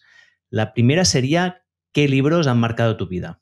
Si es que hay alguno, o qué libro recomiendas más a menudo. la vida es larga. La última parte de ella, que es en la que estoy metido ahora mismo, que yo la contaría un poco porque en la vida ya es, ya es más larga.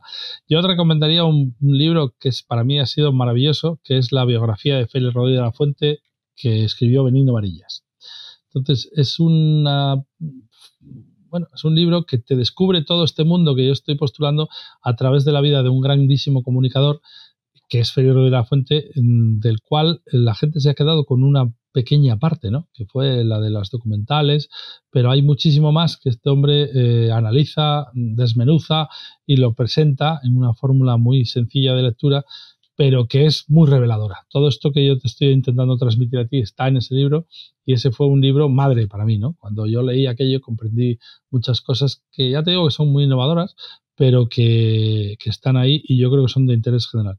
Entonces, ese libro sería el que yo recomendaría y el que me ha transformado a mí mm, de forma importante. Vale, lo pondré en las notas del episodio. Muy bien.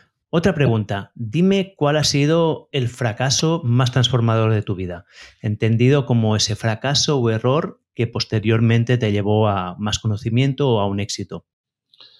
Pues es que no sé si se puede considerar fracaso, porque cuando algo te transforma y te da una perspectiva nueva, el llamarlo fracaso es que sencillamente estabas en, eh, estabas intentando el objetivo equivocado, ¿no? Entonces, no es algo que sucede como un fracaso que tú has sentido, sino que eh, es al revés, es una liberación. Y yo te puedo decir cuál fue mi liberación. Eh, antes de trabajar en lo que estoy trabajando, yo era un, un empresario y entonces mm, mi, mi, mi, actividad se basaba en aquello, pues como la de la mayor parte de la gente, ¿no? En aquello que daba más dinero. Y mis reuniones de los lunes era como una lista de actividades y la primera la, la que más dinero se estaba jugando uno.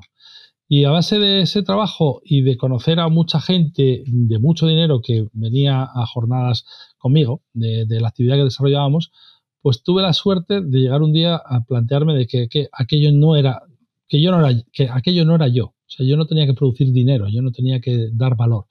Yo tenía que buscar qué es lo que quería hacer y encontrarlo. Entonces, eh, el roce con gente multimillonaria me vino muy bien para enseñarme que era que el camino que yo no quería hacer, además era gente ya de una edad y, y, bueno, pues ahí ya estaba el camino hecho, ¿entiendes? No era gente joven y yo podía observar qué tenía por delante. Y desde que hice eso y me dediqué a hacer lo que quiero, y en este caso pues es un fin que me parece bastante elevado, que es el ayudar a la naturaleza y a especies en peligro de extinción, pues he conseguido no trabajar nunca. A pesar de que mis jornadas de trabajo puedan ser de 16 o 18 horas, o ahora mismo acabo de llegar de, un movimiento de caballos, de 20 caballos de Hungría, en el cual el equipo estuvo tres días trabajando y dormimos en los tres días seis horas. No hubo más. ¿eh? Por eso tengo esta cara, que me ves en tu entrevista. y, en ningún momento estás pensando que no merece la pena, ni que ni estás contando las horas, ni estás contando los esfuerzos. Y yo me gustaría recomendar, al hilo de lo que, de, de esta reflexión, que la gente busque, porque todos tenemos algo dentro que nos gustaría hacer. Comentaba un amigo mío el otro día en una tertulia que el COVID destapó mucho de esto, ¿sabes? Porque la gente se, se, se encontró con todo el horror que había pues con una situación en la que estaba confinada, claro, no podías hacer lo que quisieras porque no podías hacer nada fuera de casa, pero que no tenías que cumplir con nada, no tenías que entregar, no tenías que trabajar y la gente empezó a hacer cosas rarísimas, joder, pero es que era lo que tenía dentro. Uno es a hacer jardinería, otros a hacer yoga, otros a no gente que jamás hubiera...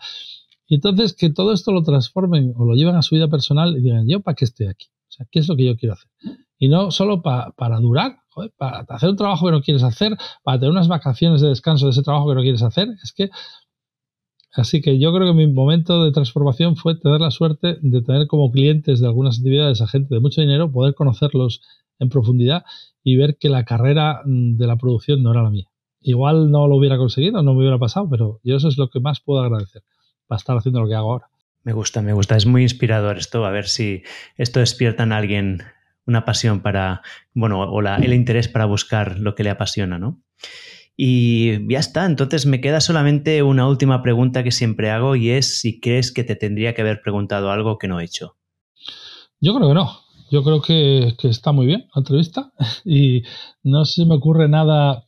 También te lo digo desde esa perspectiva, ¿no? De que no tiene uno, yo no tengo interés personal en lo que estoy haciendo, ¿sabes? O sea, todo esto es para intentar que, que, bueno, pues que las cosas sean un poco más lógicas, que los animales tengan una oportunidad y que yo creo que es un compromiso histórico después de que hubiéramos sido o seamos ahora mismo nosotros los que lo destrozamos. Hay una frase que uso siempre y es que eh, la mayor parte de la gente se levanta todas las mañanas para destrozar la naturaleza consciente o inconscientemente por las actividades que desarrollan.